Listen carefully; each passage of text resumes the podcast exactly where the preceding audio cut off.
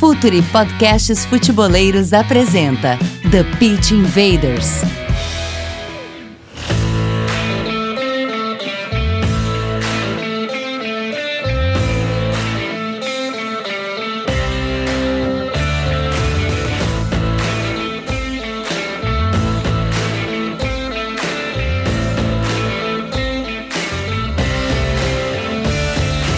Olá, futeboleiros, olá, futeboleiras. Futuri Podcasts apresenta The Pitch Invaders, episódio 214. Meu Deus, que história! E a gente tá sempre por aqui falando de maneira séria e profunda sobre o jogo. Você já sabe, meu nome é Eduardo Dias. Estamos no ar em mais uma invasão futeboleira.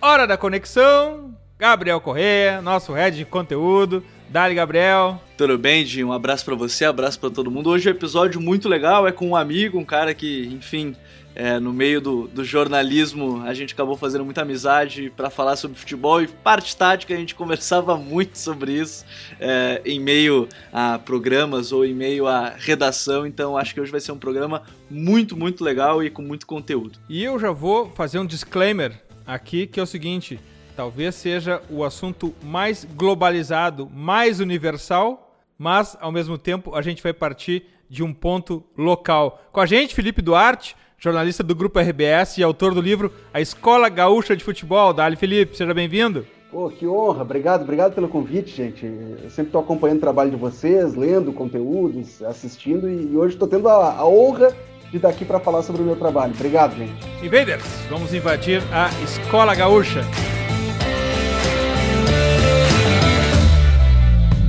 Está no ar o The Pitch Invaders, podcast semanal do projeto Futuri. Cultura, análise e informação, com a profundidade que o futeboleiro merece.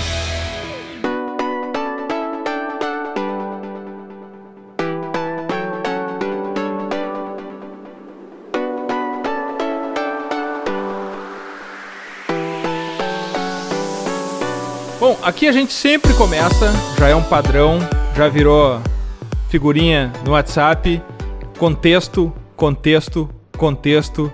Então eu já dei um disclaimer de que a gente vai falar sobre um assunto universal, mas antes vamos contextualizar a obra, Felipe. Como começa essa obra? Por que esse foco em escola gaúcha? E o que que nos traz de conteúdo esse teu livro? Acho que é importante a gente começar bem pelo princípio mesmo, né? Antes que alguém pense que, pense que seja algo ufanista, bairrista, né? Uma, uma louvação sem fim a uma ódio ao Rio Grande do Sul, porque eu penso que o Rio Grande do Sul tem que se separar, sou separatista. Não, não é nada disso. A ideia do livro, eu, eu sempre gostei de pesquisar sobre futebol, de ler sobre futebol, né? E de entender o jogo. Acho que é, vocês também, obviamente, pelo que eu conheço. E, e aí, como interessado da coisa, acabei buscando alguns nomes até então pouco falados né, na grande mídia. E a partir do momento que o Tite foi apresentado como técnico da seleção brasileira, na, na, sua entrevista, que inclusive completou agora cinco anos, há pouco tempo, dia 20 de junho de 2016, houve uma pergunta de um repórter carioca sobre a, a presença de mais um técnico gaúcho no comando da seleção. Então, a seleção ela vinha de 2007 para cá, com Dunga, Mano Menezes, Filipão, Dunga de novo e Tite. Né? Olha essa sequência de treinadores gaúchos. E aí se questionou o Tite naquele momento sobre a, a existência de uma escola gaúcha de treinadores de futebol. E o Tite saiu com uma resposta que, para aquele momento, me surpreendeu, que foi que ele não acreditava numa escola, na existência de uma escola gaúcha, mas numa escola brasileira.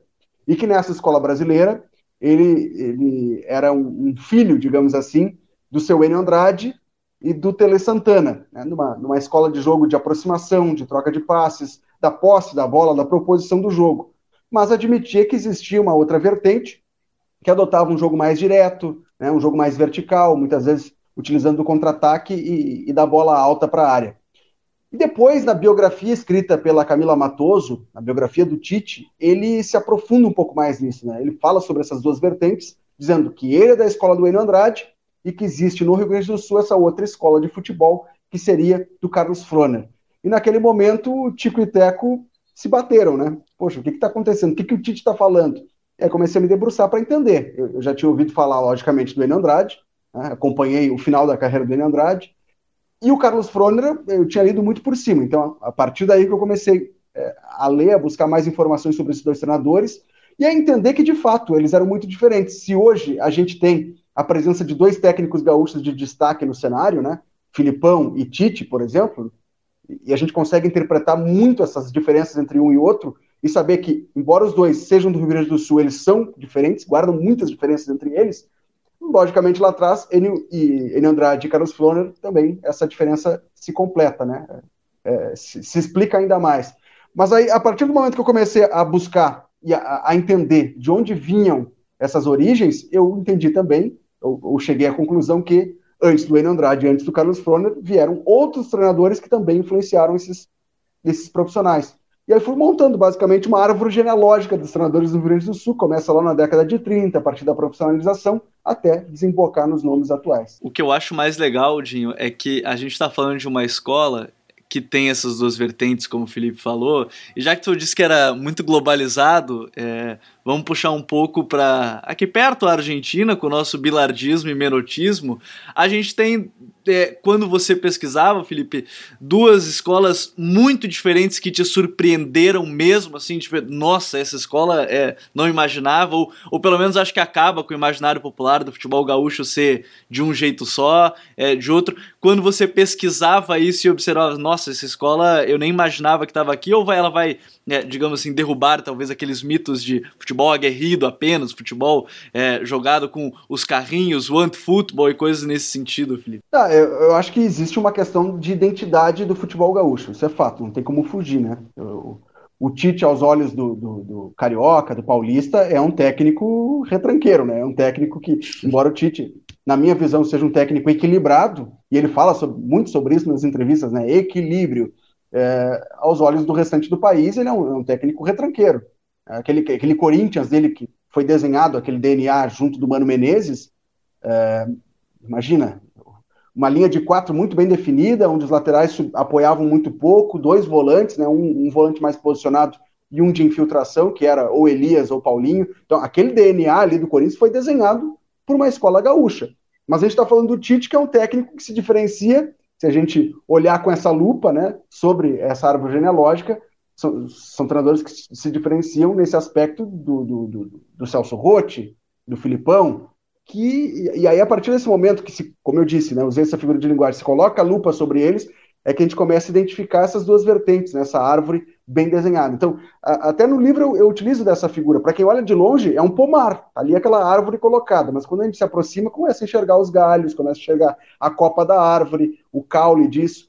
Tem alguns uns treinadores que me chamaram a atenção, sim, que dentro dessa escola gaúcha se destacam. E eu até faço uma espécie de uma comparação é, com um deles o Otacílio Gonçalves, né, o Chapinha, que começa a sua trajetória de treinador na década de 80 no Inter, depois vai para o Grêmio também, responsável por criar o Grêmio Show, e ele é um, é dos profissionais que eu entrevistei para o livro, ele monta o Palmeiras da Parmalat. Eu, não, eu desconhecia essa informação. Então, ele indica a dedo aqueles jogadores que formaram o grande Palmeiras, que foi bicampeão brasileiro nas mãos do Vanderlei Luxemburgo. Mas ele que indica e pede as contratações do Roberto Carlos, o Evair estava treinando separado, ele manda trazer de volta. Né? Indica a contratação do Edmundo, do Edilson.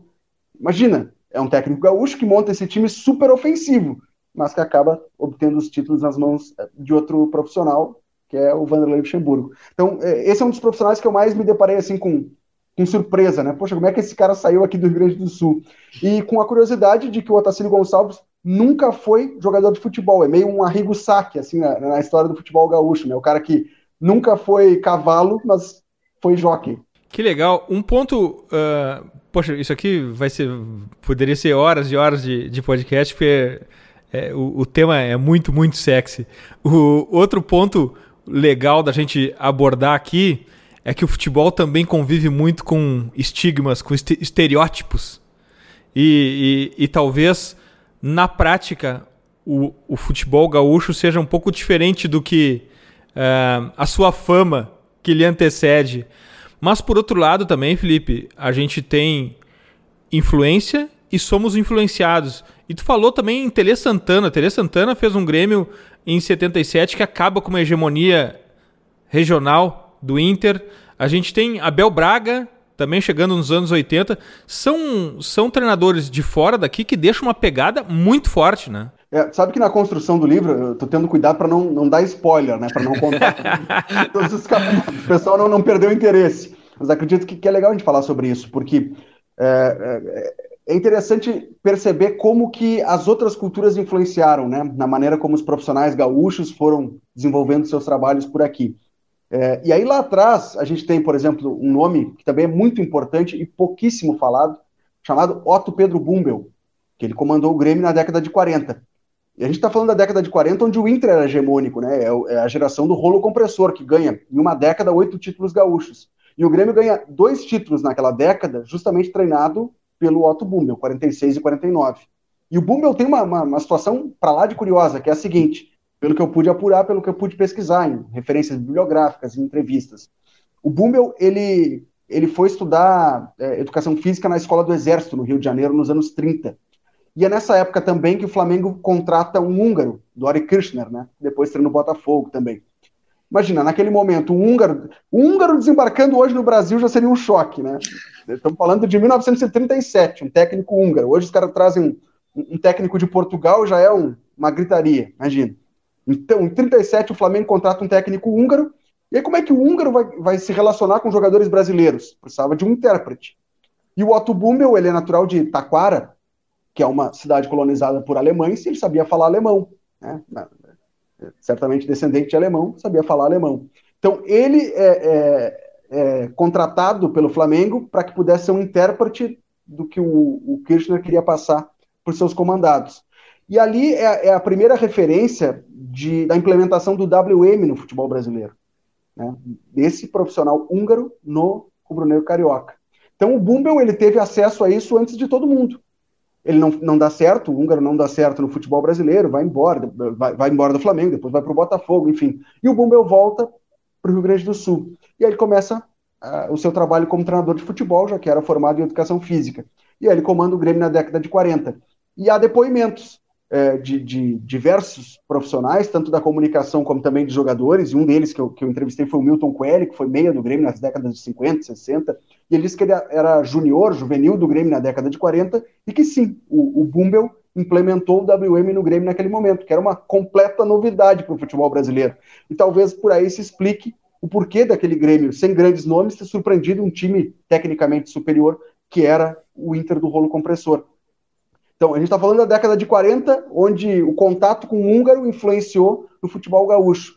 E aí chegamos no momento de globalização total, onde os técnicos gaúchos, Tite, Mano Menezes, vão à Europa, né? vão, vão conversar com Carlo Ancelotti, é, enfim, com outros treinadores, para beber direto da fonte, né? para saber o que, que eles estão aplicando hoje. Ou hoje tu liga a televisão, acessa a internet, tem, tem vídeos, né?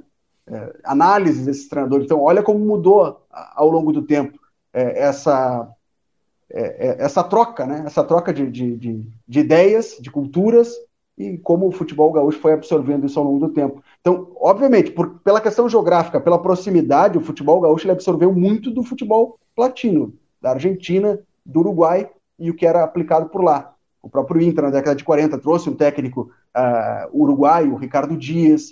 Uh, o Grêmio teve também o seu técnico húngaro, embora o Oswaldo Rola a partir de 55, 56 é que implementa aquele DNA de futebol força, de, de aprimoramento da questão física, que ele a, a, aprende numa excursão à Europa com o Cruzeirinho, o Cruzeiro aqui de Porto Alegre, o Oswaldo Rola, que foi jogador do Grêmio, treina primeiro o Cruzeirinho para depois treinar o Grêmio. E é numa viagem à Europa que ele se detém com o que se fazia naquele momento, né, do futebol força, que ele aplica aqui de uma forma quase que empírica, fazendo os jogadores correr e subir a arquibancada do Estádio Olímpico, um saco de cimento nas costas, virando roda de trator na beira do campo, imagina, uma loucura. E o Milton Coelho, é, um, é como eu disse, é um desses personagens que eu, que eu entrevistei, e ele me, me conta um episódio muito marcante, que ele diz o seguinte, o Inter se caracterizava naquele momento por um time é, mais cadenciado, né, ofensivo, uma escola de jogo diferente, muito ligada ao estilo brasileiro. E o Grêmio com futebol força ele, o Foguinho exigia que seus jogadores corre, corressem todo o campo, né? O que hoje a gente vê como um meia moderno era o Milton Coelho naquela época, né? Um cara que armava o jogo, mas também ajudava a defender. E aí, durante os jogos, algum jogador do, alguns jogadores do Inter se irritavam, falavam para o próprio Milton Coelho: vocês só sabem correr, vocês não sabem jogar bola. E aí o Milton Coelho respondia: e quanto é que tá o jogo? Tá 2 a 0 para nós. Então é isso que vale, é o placar. E, todas essas histórias eu acabo relatando no livro. Felipe tá fazendo uma coisa, de que a gente comenta muito aqui, que é a questão de, de, de deixar publicado né, essa história tática, talvez, do futebol brasileiro que a gente não tem muito. E eu acho que essa é, essa é uma parte muito legal da, da história. E aí, para não entrar no que o Felipe escreve, a minha pergunta é muito nesse sentido dos treinadores é, e que você conversava, Felipe, se eles eram abertos para contar essa história. Porque às vezes a gente sabe, o treinador ele fica meio receoso de conversar um pouco mais, de querer detalhar. Ah, você quer saber tudo que eu vou planejar, as minhas ideias. É, eles estão abertos a entender que isso também é um registro histórico para no futuro, uma próxima geração, para essa árvore seguir também? Sabe o que, que eu, eu, tive um cuidado, Gabriel, é, de fazer o seguinte: os técnicos atuais eu, eu não entrevistei. Eu não entrevistei porque justamente por isso, pela questão da estratégia, né, de, de não querer passar o que eles aplicam hoje. Entrevistei ex-treinadores, entrevistei o Claudião, entrevistei o Cláudio Duarte, né, o Otacílio Gonçalves, Valdir Espinosa. É, e acho que o Valdir Espinosa é o grande exemplo que eu posso citar que aconteceu o seguinte: eu entrevistei o Valdir Espinosa e ele falou com, com a, com, a, memória e o mito criado em cima daquele Grêmio de 83, né? Que foi um Grêmio vencedor da Libertadores, do Mundial de Clubes. Então é uma obra pronta. E passado tanto, tanto, tanto tempo, tantos anos, três décadas, é, muitas vezes se cria uma, uma imagem de algo que não aconteceu. Então, o que, que eu fui buscar, tanto nos treinadores atuais como também nos anteriores? Fui buscar entrevistas dadas naquelas épocas, na, na época em que o, o, time foi construído, e a análise que se fazia na imprensa daquela época. E o Grêmio do Valdir Espinosa é o grande exemplo disso. Eu achei uma reportagem na revista Placar, de janeiro, fevereiro de 83, quando Espinosa é trazido para comandar o Grêmio. E, e, existiam críticas dos comentaristas é, que a reportagem ouviu, e um deles era o próprio Oswaldo Rola, ex-técnico e ex-jogador do Grêmio, dizendo que Valdir Espinosa não daria certo no Grêmio porque ele estava tentando acariocar o estilo do Grêmio, o jogo do Grêmio. Porque o Valdir Espinosa ele dizia: eu quero montar um time que está inspirado no que o Flamengo faz, o Flamengo do Coutinho, o Flamengo do, do, do Carpegiani, que é, que é, um estilo de jogo brasileiro, de toque de bola, de proposição de jogo. Eu, eu não quero ficar enclausurado na defesa, meu volante não vai ser um cabeça de bagre, é, eu quero um centroavante que tenha mobilidade para sair da área. Não, ele até faz críticas assim aos trabalhos anteriores que antecederam ele, né? Dizendo assim, por que, que o Baltazar era vaiado aqui no Grêmio? Porque ele ficava cravado dentro da área esperando a bola. Se a bola não chega, o centroavante não aparece. Então eu quero que o centro, meu centroavante tenha mobilidade para sair da área. E a gente vai é, pegando a obra pronta e vê que o centroavante do Grêmio no, na decisão contra o Hamburgo foi o Tarcísio Flecha Negra, que durante toda a carreira foi um ponta. Então ele, ele de fato, colocou um atacante já em final de carreira, mas que tinha mobilidade, não era aquele nove cravado dentro da área. É, ele, ele desembarca, por exemplo, depois de ter observado o Hamburgo na Alemanha, desembarca aqui em Porto Alegre dizendo o Grêmio precisa de dois meias, porque os alemães são muito fortes, têm muito vigor físico, nós precisamos ter a posse da bola. E aí ele indica as contratações do Mário Sérgio e do Paulo César Caju. Então, a, a memória do Valdir Espinosa, quando eu entrevistei ele, ela não condizia com o que ele tinha dito lá atrás, em 83, né? Já era uma memória vencida, ou, ou criada em cima desse mito do Grêmio vencedor, de o Grêmio charrua, pegador. Ok, o Grêmio tinha isso, né? Com o Deleon, com, com China, mas era um Grêmio que, que tinha posse de bola, que, que jogava um estilo mais cadenciado. O Tita veio do Flamengo para reforçar o Grêmio na campanha da Libertadores. Então era um Grêmio que sabia jogar, não era um Grêmio que apenas batia. É mais ou menos o que a gente vive também, a nossa geração com o Dinho, né? A gente viu o Dinho jogar. O Dinho era um volante de mais pegada, e acho que ele incorporou essa figura do futebol gaúcho naquele Grêmio do Filipão da década de 90. Mas ele era um volante que tinha um ótimo passe, uma conclusão de fora da área muito forte. Então, era um volante que no São Paulo do Tele foi muito útil e que no Grêmio chegou no seu apogeu, né? E, e, hoje se criou essa imagem do Dinho que batia, o Dinho que chegava. Toda vez que o Grêmio contrata um volante, alguns torcedores pedem, tem que ter um volante como o Dinho, que, que dá pau. Mas o Dinho não era só isso. Então acho que aquele Grêmio de 83 do Espinosa também está muito em cima disso, Gabriel. E por isso, uhum. é, não apenas ouvi alguns treinadores, mas fui buscar lá na fonte, as entrevistas lá de trás, é, é, ler reportagens de revistas, de jornais da época, para entender de fato o que estava acontecendo naquele período. Eu tô, eu tô adorando, eu tô adorando essa conversa porque a gente começa com, com o livro do Felipe não, vai, vai ser super barrista, vai reafirmar a nossa forma de jogar, e aí ele começa a falar, ele vai desconstruindo a nossa forma de jogar, né? Faz tudo o efeito ao contrário. E esse e, e no futebol tem muito do estereótipo, tem muito da lenda, e, e esse ponto do Grêmio de 95 é um ponto muito importante da gente falar, porque ele, de alguma maneira, ele constrói o imaginário do futebol gaúcho, talvez moderno, de começo século, ou pelo menos até a chegada do Tite no Grêmio, e ele constrói de uma forma enviesada, porque uh, aquele garra, uh, carrinho, pontapé, briga, a briga do Dinho com o Valber do Palmeiras, né, que eu acho que deixou muito forte, muito marcado isso, porque na verdade o meio-campo com Goiano, com Dinho, com Carlos Miguel, talvez Emerson, não, não me lembro. Uh, enfim, era um Arilson e, e, eram, e, eram, e eram jogadores atacantes uh, como Paulo Nunes e Jardel, era um time muito técnico. Uh, a questão da, da, da, da garra, do, do, da virilidade, ela, ela foi projetada muito pra, pela briga contra o Palmeiras e também pelo estilo do Filipão, né? Mas a verdade era que era um time técnico também. E outro aspecto que eu notei e que me deixa mais sedento para ler o livro uh, Felipe, é o componente diversidade também, né? É uh, aspectos de fora do Rio Grande do Sul, pessoas de fora do Rio Grande do Sul, componentes de fora do Rio Grande do Sul, que vêm e fazem esse bolo crescer, né? Quando mencionasse a, a visão do, do Espinosa de acariocar o time do Grêmio, e esse acariocar deixou tudo melhor. Então, esse aspecto da lenda sobre a realidade é um ponto muito importante a gente abordar, e aquele e aquele Grêmio de 95, ele precisa ser melhor contado, né, Felipe? Ah, com certeza. Eu até faço uma, uma comparação, porque eu tento. São 11 capítulos, tá, gente? E eu tentei não personificar, mas acabei personificando, porque não tem como fugir disso. Cada capítulo fala sobre um conceito de futebol inserido naquele contexto, naquela década, naquele período. E, e aí, cada capítulo também tem um personagem principal, inevitável, né? Então, no capítulo do Tite, por exemplo, eu falo também sobre o Mano Menezes mas o Tite é o personagem dominador daquele início dos anos 2000. É, o Renato também, é, a figura do caudilho, né, um cara que consegue fazer algumas coisas que só ele poderia fazer aqui no Grêmio e que não tem muito apego à questão de, de identidade de jogo, esquema tático, ele vai variando, vai, vai, vai agindo quase de forma camaleônica. É, mas eu, eu queria citar esse Grêmio do Filipão, porque o Filipão, de certa forma, ele conseguiu fazer isso, né? Ele repete uma. Ele, ele encontra uma fórmula no Grêmio. É um 4-4-2 torto, como dizia o Murtosa, que é quase um embrião do 4-2-3-1. Porque era, era bem isso aí que tu falou agora, né, Eduardo? Era um, um lateral que subia e um lateral que ficava, né? O Arce e o Roger.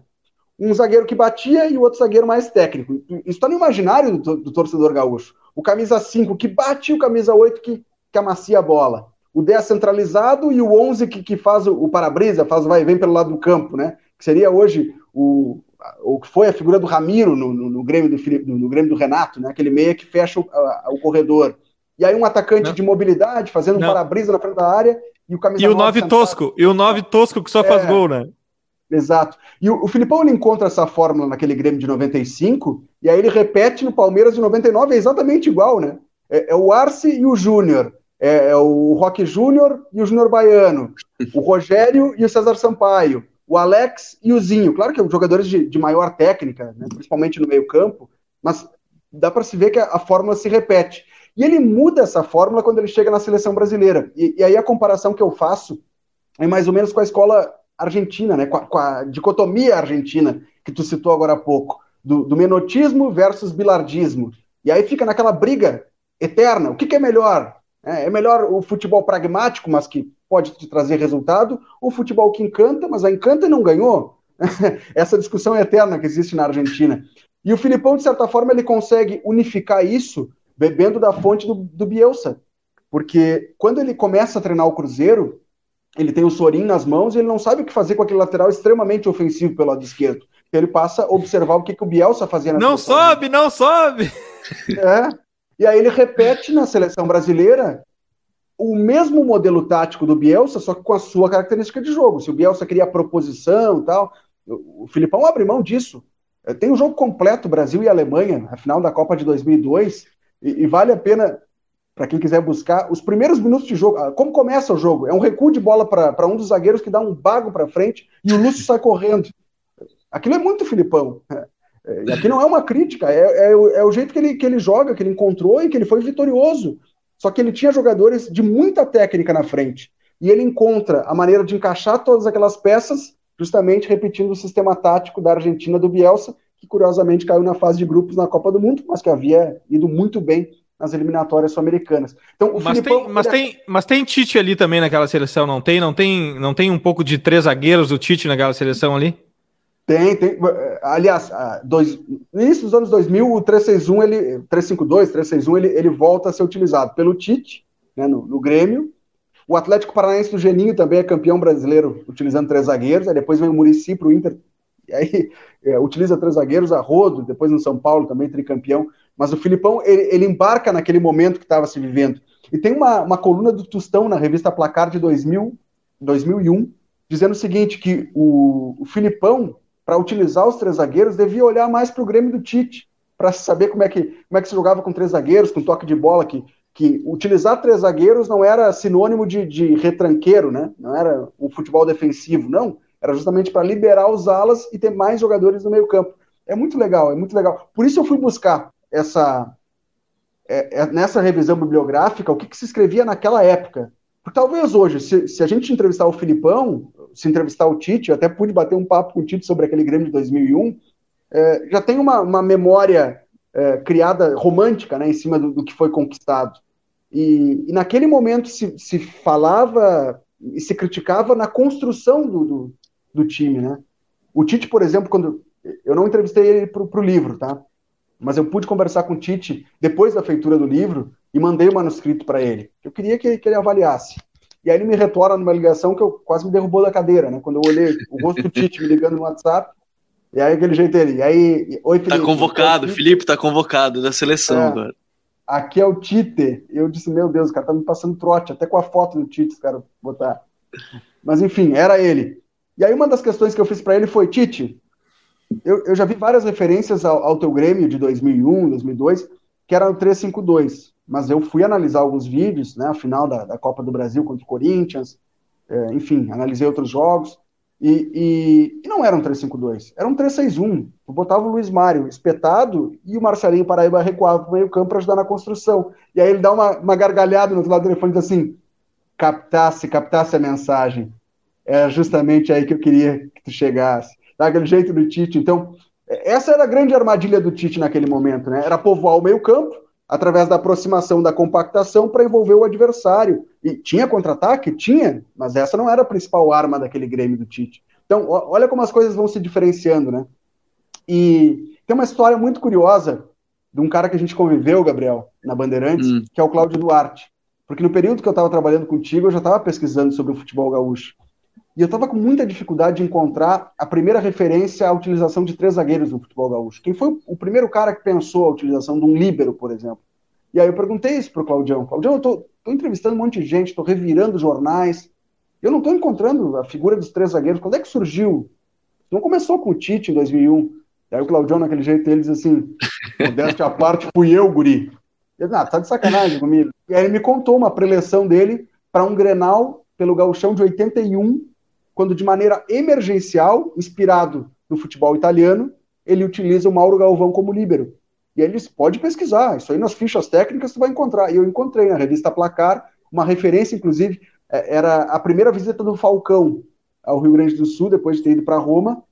O Falcão está na, na, na, nas cabines do Beira-Rio assistindo aquele Grenal, e quando acaba o Grenal, o, o Inter segura o, o grande Grêmio do Enio Andrade, que tinha sido campeão brasileiro e é campeão gaúcho em cima dele dentro do Estádio Olímpico, o, o Falcão desce a arquibancada e aí é ouvido por um dos repórteres, né? E diz assim: o Mauro Galvão é o Tiré dos Pampas, porque era a figura do líbero que estava aparecendo. Que se fazia lá na Itália, o Cláudio Duarte foi o primeiro a fazer aqui no Rio Grande do Sul. Então, a gente está falando de três equipes que utilizaram o tripé de zagueiros, né? O, o, a seleção brasileira do Filipão, 2002, o Grêmio do Tite, 2001 e esse Inter do, do Claudião de 81. Cada um com a sua característica de jogo. O Claudião utilizou para ser mais defensivo, o Tite para dar para povoar o meio-campo, para causar é, mais linhas né, de, de, passe, e o Filipão para liberar o Cafu e o Roberto Carlos e dar liberdade para aquele trio de R's, Ronaldinho, Ronaldo, Rivaldo. Cada, cada um à sua maneira, utilizou o mesmo modelo tático, basicamente. Se um dia, quando eu conversar com o Claudião de novo, eu vou dizer que ele pode falar, que nem o Vanderlei Luxemburgo disse que trouxe 4-1-4-1, ele pode dizer que trouxe o três zagueiros aqui para cá, e aí ele, ele vai poder falar esse ponto.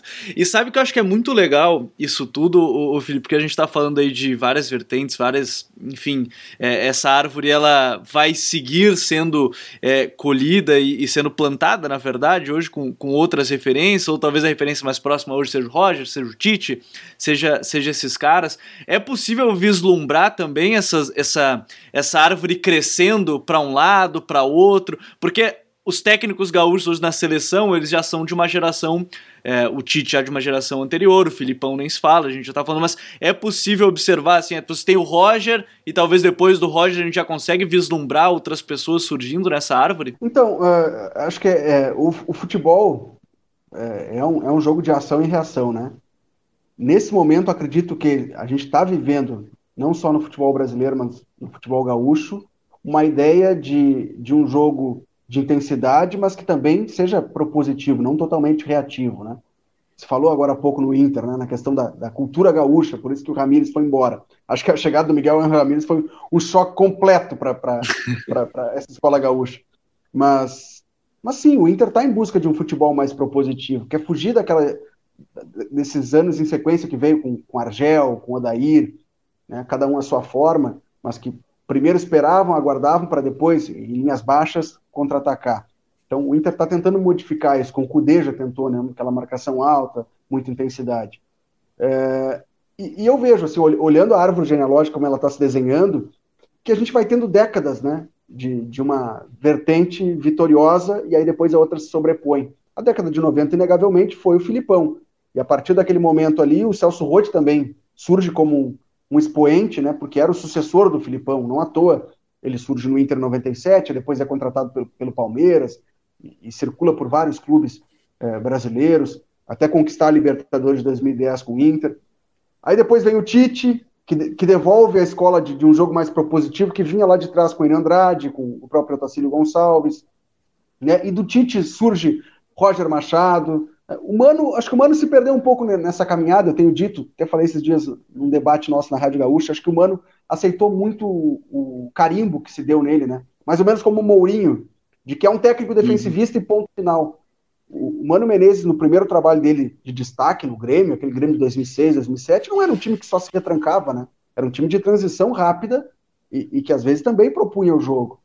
É, claro que com adversários mais fortes ele se defendia, mas ele adota, por exemplo, é um dos primeiros técnicos a adotar o 4-2-3-1 no Brasil. Então ele, ele, aceitou esse carimbo. Mas voltando ao assunto, retrocedendo a fita aqui, acho que a gente está vivendo um momento em que os técnicos é, com ideias mais propositivas, mais abertas, estão se destacando nesse momento. O Thiago Nunes está vivendo um ponto de interrogação, mas ele é dessa linha também, né? De, de um estilo de jogo mais direto, de proposição, nem tanto reativo. E, e o Roger até para apresentar, o, o, Roger ele escreve o prefácio do meu livro. E eu conversei com o Roger sobre isso, né?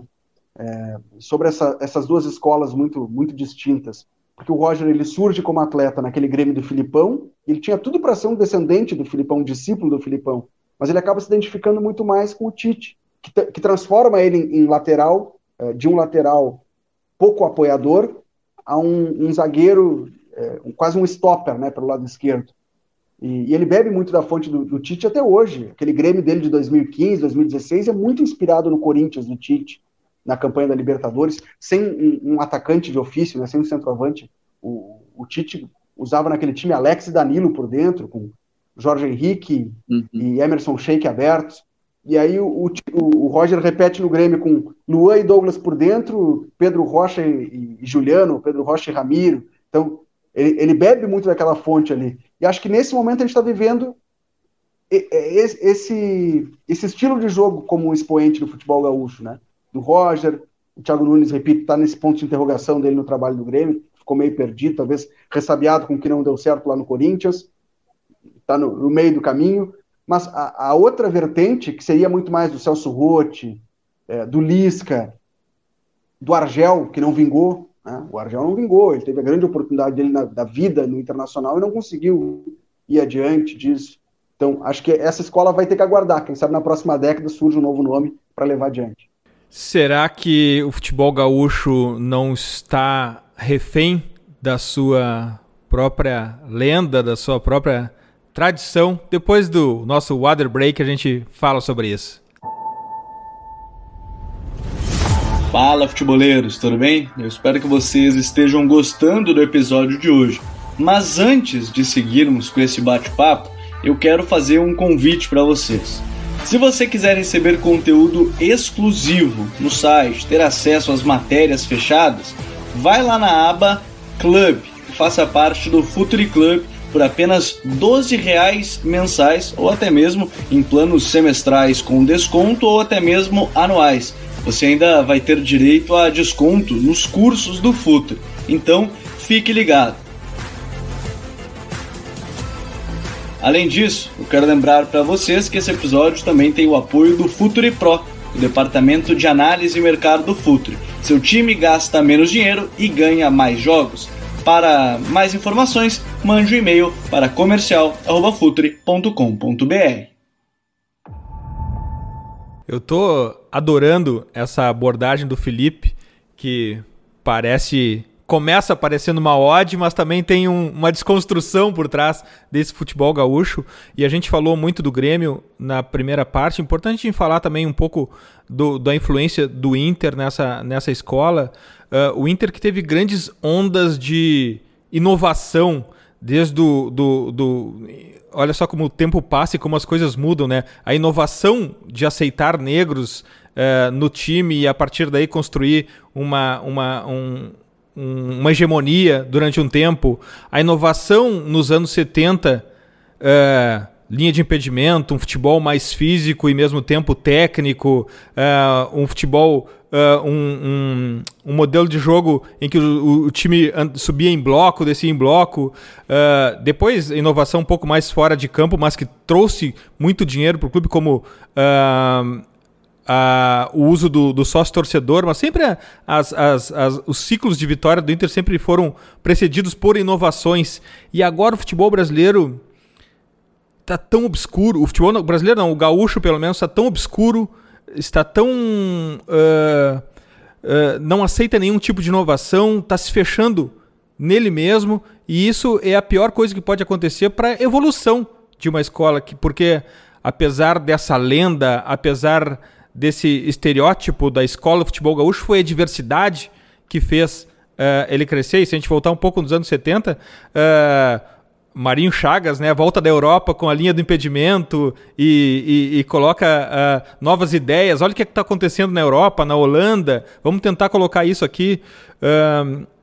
Qual é esse momento, Felipe, do futebol gaúcho agora tão obscuro, tão refratário à inovação, tão refratário a novas pessoas, a novas ideias e que está fechado no, na ponto de vir dirigentes em 2021 dizer que o, o, o Inter ou o Grêmio precisam de, de, de, mais tradição gaúcha, ou jeito gaúcho, uma coisa obscura e abjeta e de certo ponto nojenta até. Como é que tu entende isso? Como é que o futebol gaúcho nesse momento está tão fechado ao momento que o mundo está se abrindo à diversidade? É, é importante falar sobre isso, né? Acho que a partir do momento que o Jorge Drexler, músico uruguaio, tem uma música chamada Movimento, e ele fala sobre isso, né? Que no momento que serve para os pássaros, para a língua, para a música e serve para o futebol também. A partir do momento que aquilo se, se enclausura dizendo que aqui não entra mais nenhuma novidade, nós somos assim e ponto, isso morre.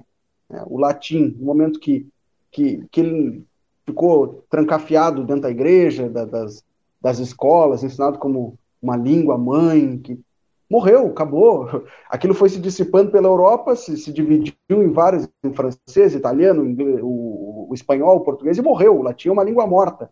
Então, acho que isso também acontece com, com, as culturas dentro do futebol, né? A gente tem que, como tu disse, Eduardo, tem que estar aberto à, diversidade e a receber isso tudo. Porque o, o futebol gaúcho e o futebol brasileiro, eles se desenvolvem a partir do momento que eles vão beber em outras fontes e eles estão abertos a, a receber também essas informações lá de fora, né? O grande Inter da década de 40, como eu disse, ele tem um técnico uruguaio, o Ricardo Dias, que ele vem trazendo a cultura uruguaia, e naquele momento era superior ao Brasil, a gente está falando do Uruguai campeão do mundo, campeão das Olimpíadas, e o Ricardo Dias vem treinar o Inter e, e, e trazer algumas questões também, algum, um olhar cuidadoso sobre a questão do preparo físico. no Inter da década de 40. Nos anos 70, como tu disse, e essa história eu conto no livro, também o Claudião, que, que, que me relatou essa situação, do Marinho, né? Marinho Chagas, o Inter vai contratar do Barcelona, imagina uma contratação dessa hoje, né? Pode ser um zagueiro brasileiro, não tem problema. Vai buscar um zagueiro que joga no Barcelona e desembarca hoje no Inter, só que com a diferença que ele era treinado pelo Rinus Michels, que era o técnico da seleção holandesa, da Copa de 74, e jogava ali com, com Cruyff. Olha a loucura disso. E aí o Claudião conta que os jogadores foram para cima dele no vestiário. E aí perguntaram, Marinho, aquela linha de impedimento que vocês fazem lá na Europa? E aí o Marinho disse assim, não, aquilo não é uma linha de impedimento, aquilo é uma marcação alta, aquilo é uma marcação sobre a, o portador da bola. Olha a loucura, que se hoje se fecha os olhos para falar esses termos de, de, de futebolês e tal, o Marinho trouxe que se aplicava lá na Espanha, naquele Barcelona. Então, o Inter de 76 passa a fazer uma marcação alta. E o Claudião conta que eles, eles, os jogadores tiveram que convencer o Rubens Minelli a aplicar isso, porque o Rubens não queria fazer, o Minelli não queria fazer. E, e aí eles, olha, olha que curioso, né? Uma maneira bem abrasileirada de se fazer, até gauchesca de se fazer, e que o Inter aplicou naquele ano de 76. O Minelli disse: tá, vocês vão treinar isso. Vão fazer no, no, primeiro jogo. Se der errado, nunca mais vocês vão fazer de novo. Tá, beleza, aceitaram. E aí, o combinado era o seguinte: ou Cláudio Duarte ou Vacaria, que eram os laterais, eles gritavam o nome de um passarinho que mudava a cada partida, né? Então, bem TV, e aí saía todo mundo correndo, que era uma marcação alta. Então, né, se, se, o volante do time adversário pegou a bola e eu gritei bem TV, sai todo mundo correndo para abafar a bola. Se nós roubarmos, saímos todos na cara do gol. Se o cara tentar se livrar dessa bola e dar um, um lançamento, né, uma bola longa, é impedimento. Então, olha que genial isso para aquele momento, né? Que era inovador, que era surpreendente. E aí teve o primeiro jogo, segundo o Claudião, fizeram 4 a 0 na portuguesa, foi maravilhoso. Em 20 minutos já estavam goleando a portuguesa. E aí o Miguel disse: não, podem seguir, vamos fazendo agora todos os jogos. Aí teve um jogo, que eu não me lembro qual foi o adversário, que o Claudião gritou, né? Sei lá, mais um, nome de um passarinho aí. É, me ajudem. Canário. Canarinho. Aí saiu todo mundo correndo, menos o Vacaria. E aí os, os caras não ficaram em impedimento, fizeram um gol no manga. E, e aí o Claudião foi para cima do Vacaria. Pô, Claudio, pô, Vacaria, tu, tu, tu, deixou os caras, né? Tu deu opção de passe para os caras, os caras fizeram um gol na gente. Aí a Vacaria pediu desculpa. Poxa, eu achei que hoje era bem TV, não era Canarinho. Olha que coisa boba, assim, mas que, que o futebol de 76, o Inter de 76 aplicou, trouxe, inspirado naquele Barcelona treinado pelo Rinos Michels. Então, a gente não pode fechar os olhos para isso, né? Acredito que a ruptura proposta pelo Inter com o Miguel Ángel Ramírez, ela foi muito forte, principalmente porque não houve uma limpeza no vestiário. Não vou utilizar o termo limpeza, vou refazer. É, não houve uma modificação das características de jogo dos atletas que estavam presentes no Beira-Rio. E aí não se tem como propor uma ruptura se os jogadores continuam os mesmos, né? Jogadores que durante os últimos 5, 6 anos aprenderam a jogar de uma forma, não vão desaprender isso e aprender uma outra forma em dois, três meses. Isso leva tempo. Então, o mais fácil, entre aspas, seria se tirasse todo mundo e recomeçasse um trabalho do zero. Mas se daria tempo para isso? Teria paciência se os resultados não fossem positivos? Acho que não, né? A gente viu isso acontecer agora. Então, a ruptura proposta pelo Inter com o Ramires foi legal, mas ela foi muito abrupta e acabou não gerando o resultado que se esperava, até porque o tempo também não permitiu. E acho que isso, como um todo, né, o futebol brasileiro precisa é, se abrir para inovações, mesmo que essas inovações não tragam título. O Jorge Jesus é saudado no Flamengo porque ele foi campeão, mas quantos técnicos é, estrangeiros passaram por aqui, trouxeram novidades e a partir do momento que não ganharam, foram enxotados e se volta à mesma cultura que se fazia. O Atlético Mineiro é um grande exemplo disso, né?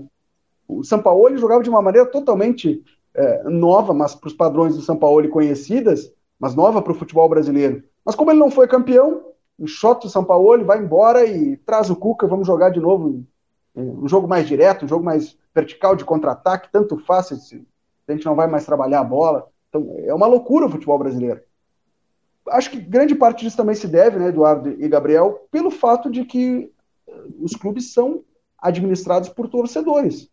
Eram cidadãos que até ontem estavam na arquibancada, torcendo pelo Não, seu time. A grande, time ganhando, a, né? a grande diferença dos dirigentes dos clubes para o torcedor é que o dirigente do clube tem mais tempo disponível que o torcedor para estar lá dentro. É, é, é, por aí. E aí o cara age de forma passional, né?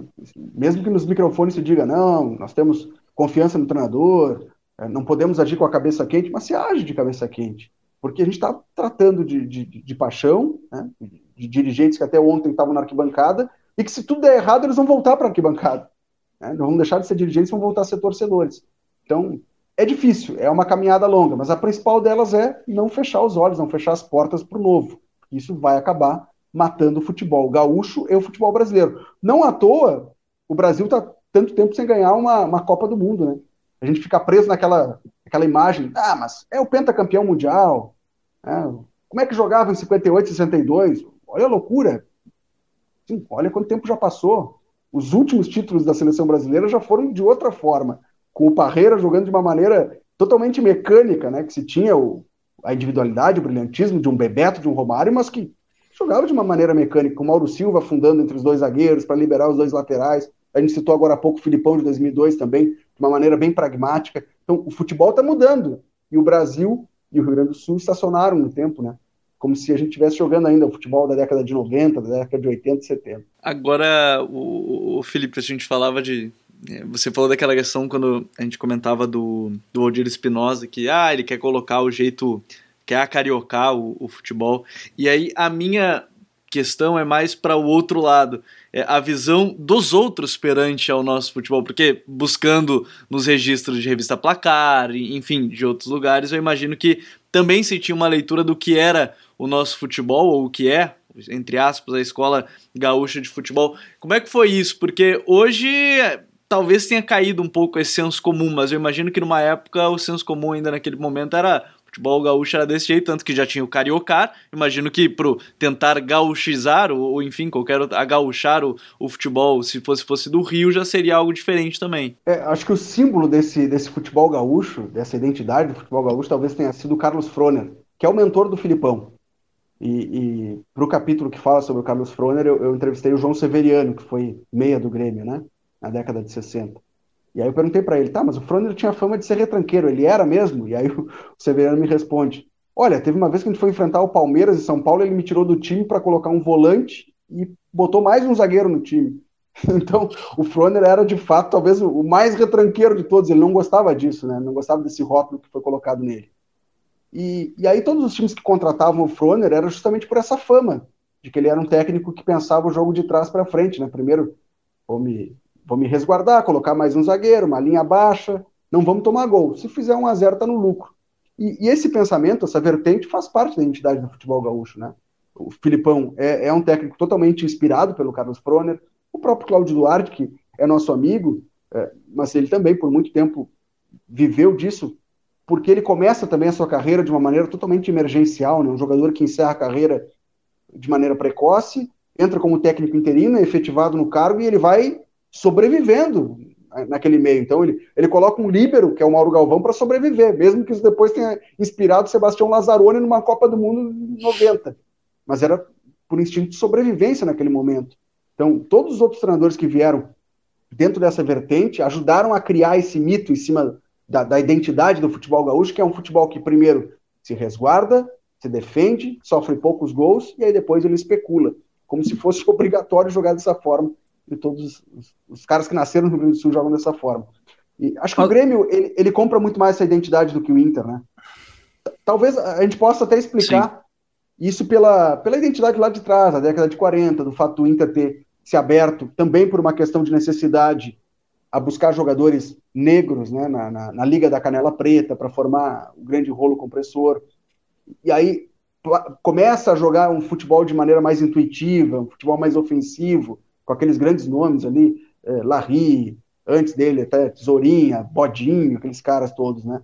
Mas era um futebol mais intuitivo, com, com, com técnicos que não eram tão, tanto é, reconhecidos tanto por serem estrategistas. O Teté, que o Abel Braga bateu agora em fevereiro, superando como técnico que mais comandou o Internacional, o Teté, José Francisco Duarte Júnior, ele é o técnico do Rolinho, que as fontes que eu entrevistei tinham ele como, como, quase como se fosse um psicólogo. Tem casos, por exemplo, assim, de um jogador que estava com medo de, de jogar uma partida porque uma mãe de santo tinha feito um trabalho para ele. Aí ele vai lá e faz outro trabalho para o cara entrar em campo, sabe? Esses caras que, que ah, o jogador chegava para treinar e dizia, ah, não tô com a cabeça porque meu filho tá com febre. Aí o médico, o, treinador dizia, não, então eu vou mandar o médico do clube na casa do teu, do teu filho para na tua casa para cuidar do teu filho. Aí o jogador jogava melhor. Questão totalmente psicológica, mental, mas não tão ligados à questão da estratégia. Então, o Inter ele acaba se forjando em cima de, desse pensamento mais intuitivo, né, de um estilo mais acadêmico, ofensivo, e que depois ele, ele, ele se, se obriga a se modificar porque chega o Grêmio do Oswaldo Rola, desse futebol de força, que, que forja o DNA do futebol gaúcho, e aí as escolas vão se unificando, né? O Inter da década de 70 nada mais é do que uma unificação de tudo isso.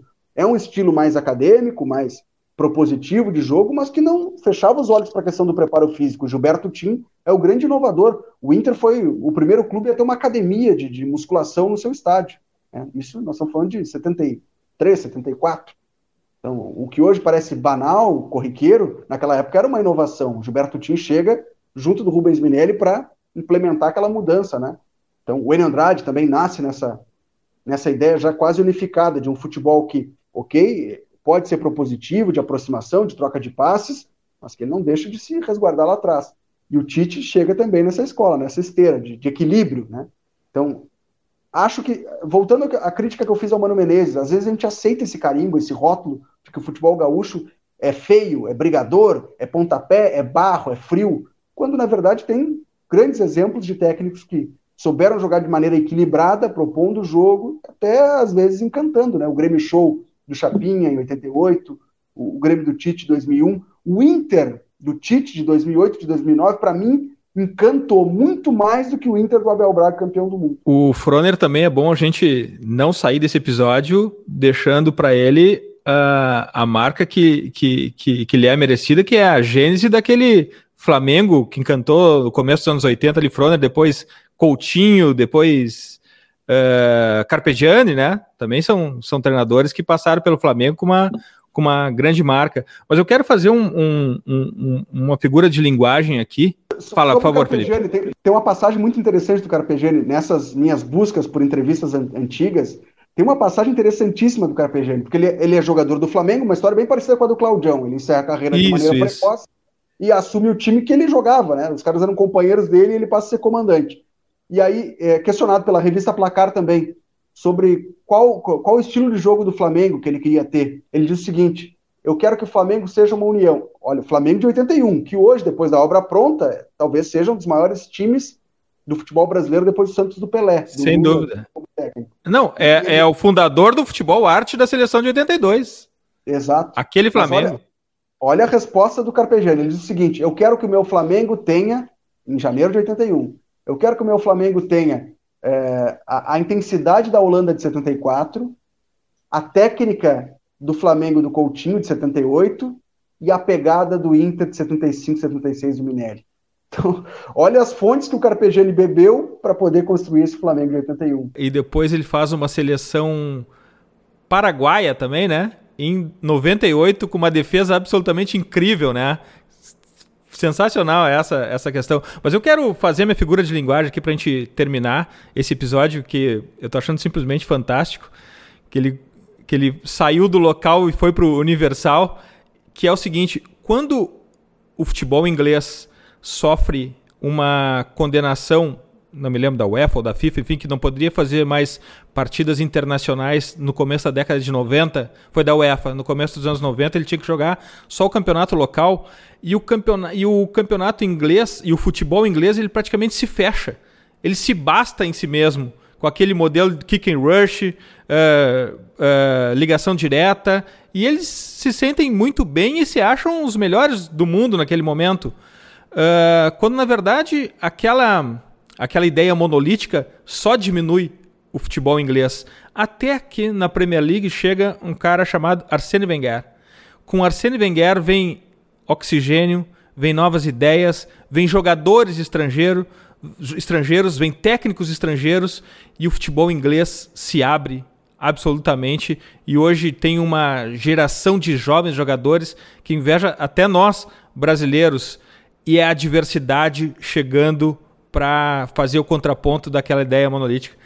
Tá na hora do nosso Arsene Wenger chegar no Rio Grande do Sul, Felipe. Também tá na hora da gente ter oxigênio por aqui? Acho que tu pegou muito bem, né? Os ingleses eles são o símbolo desse conservadorismo, assim, é, de, de, de, soberba, né? De achar que são os inventores do esporte que não precisam se atualizar, não precisam correr mais atrás da bola. E tem aquele episódio também da, da Hungria, né? Que, que, vai disputar um amistoso contra a Inglaterra em, em 53, se não me engano, e goleia a Inglaterra em pleno Wembley. Então é um choque para o mundo naquele momento. O que, que são esses caras lá na Hungria, num país comunista, fechados, trouxeram uma inovação que era a troca de posições, o falso 9, né, com, com o, o Puskas caindo por dentro para que o Hidegut se, se projetasse na área. Aquilo foi um choque, porque até então todos os jogadores jogavam de maneira estática, no WM, o modelo já que já tinha sido criado na década de 30, e aí a Hungria chega e derruba por, por terra aquela situação. E, e depois disso, a própria Hungria se, se surpreende com a Alemanha de 54. Então, o futebol tem constante movimentação, né? Eu falei agora há pouco do Drexler, acho que é isso. A gente tem que estar sempre em movimentação para se atualizar, para ver o que está acontecendo no vizinho, do outro lado do mundo. Sempre tem algo a aprender, nem que seja para dizer, olha, isso aí eu não vou fazer no meu time, não. Mas tem que estar tá aberto, né? E o, eu citei o Mano Menezes, né, que, que aceitou esse rótulo, esse carimbo de defensivista.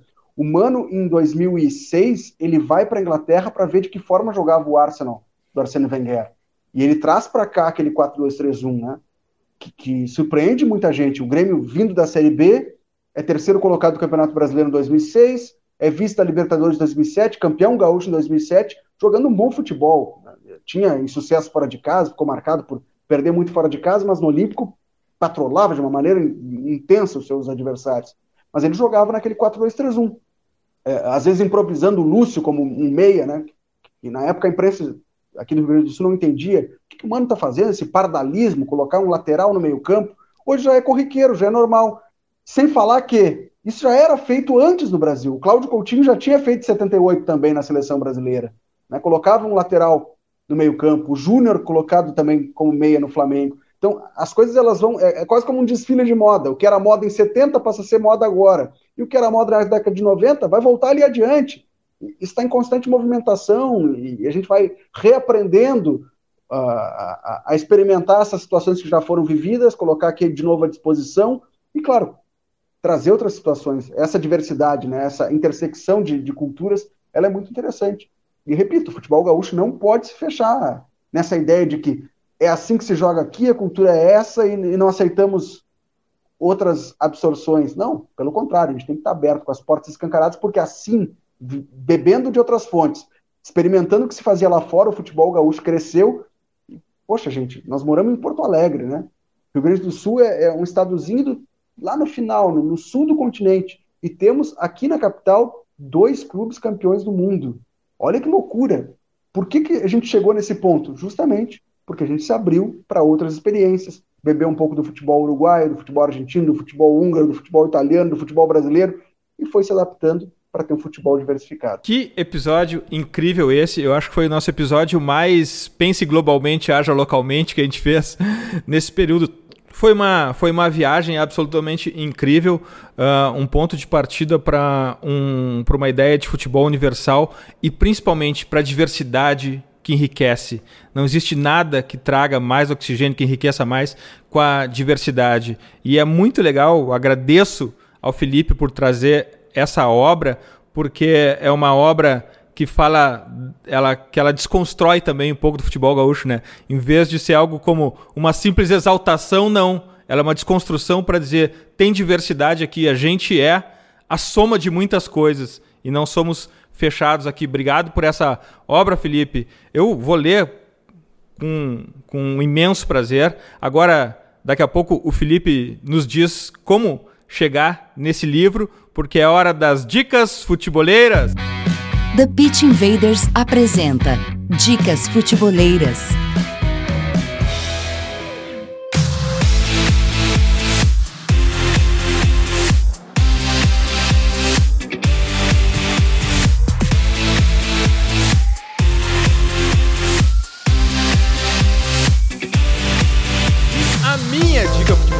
eu vou ser um pouco egoísta hoje. A minha dica futeboleira é a newsletter que eu disparo todo sábado para os assinantes Gold do Futuri Club. A gente fala muito ali de futebol, mas sempre com, uma, com um olhar também para inovação, para tecnologia, para economia, para outros esportes tudo que se aprende, tudo que o futebol aprende, não necessariamente com o futebol. Até eu acho que se aprende muito com o futebol, muito mais sobre futebol fora do futebol. O futebol tem muito que aprender.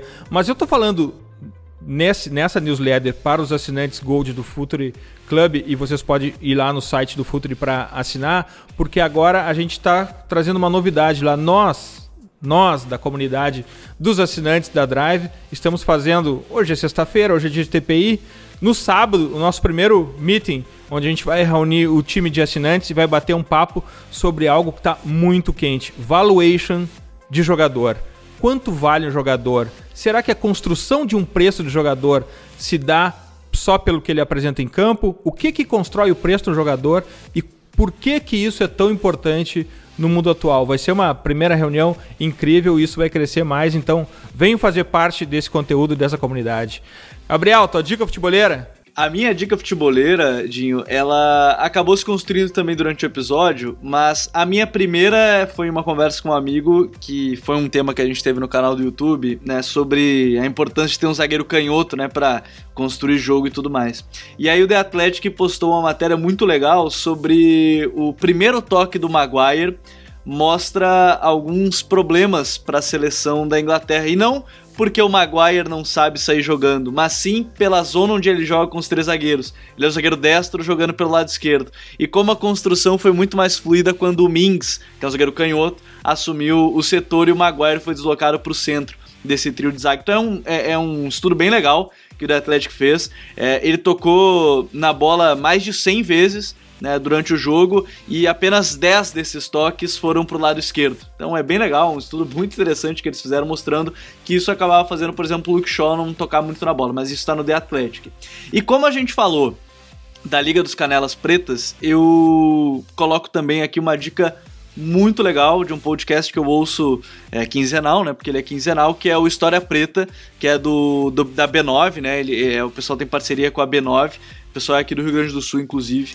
Podcast muito bom sobre o negro no futebol. Eles têm algumas séries né, é, diferentes temas, mas relacionado a, a pessoas pretas e, e, os negros dentro do esporte ou, ou, enfim dentro da cultura da sociedade. Mas eles têm um, uma sequência, uma série que é sobre o negro no futebol.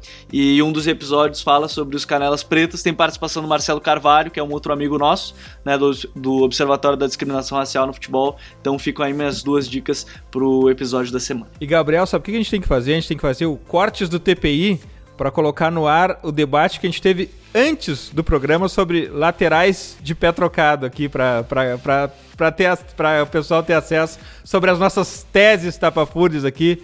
Felipe, eu sei que a tua dica futeboleira é óbvia e merecida e eu também vou segui-la, mas agora a gente não pode falar sobre, não pode terminar um podcast sobre a escola gaúcha de futebol sem eu te fazer uma pergunta muito bairrista.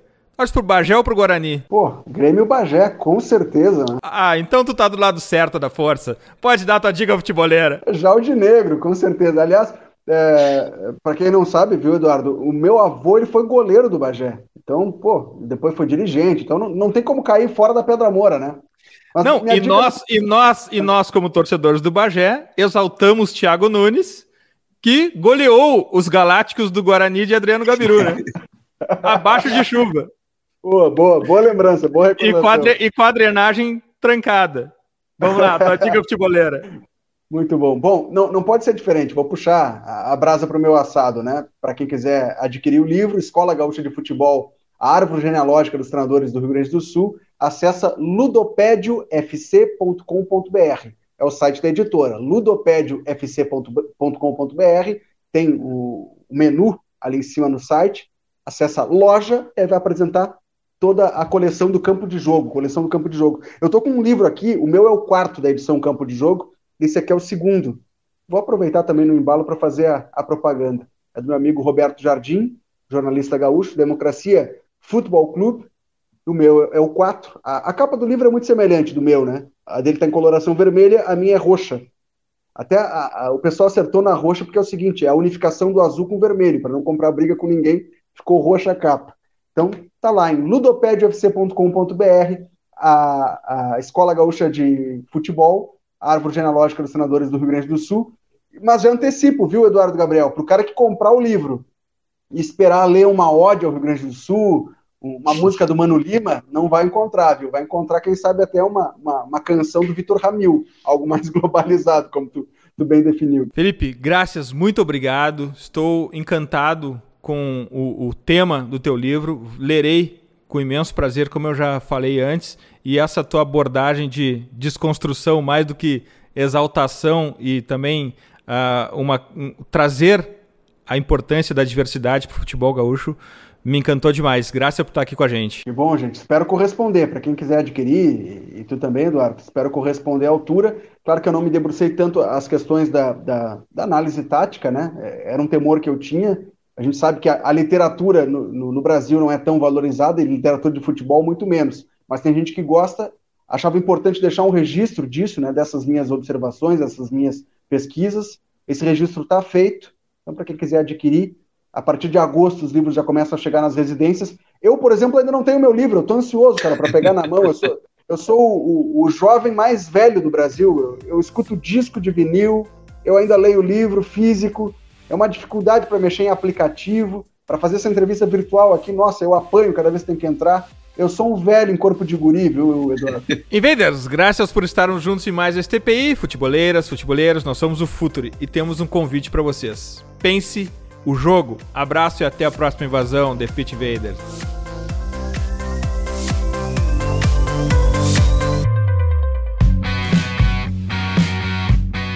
Futuri apresentou The Pitch Invaders.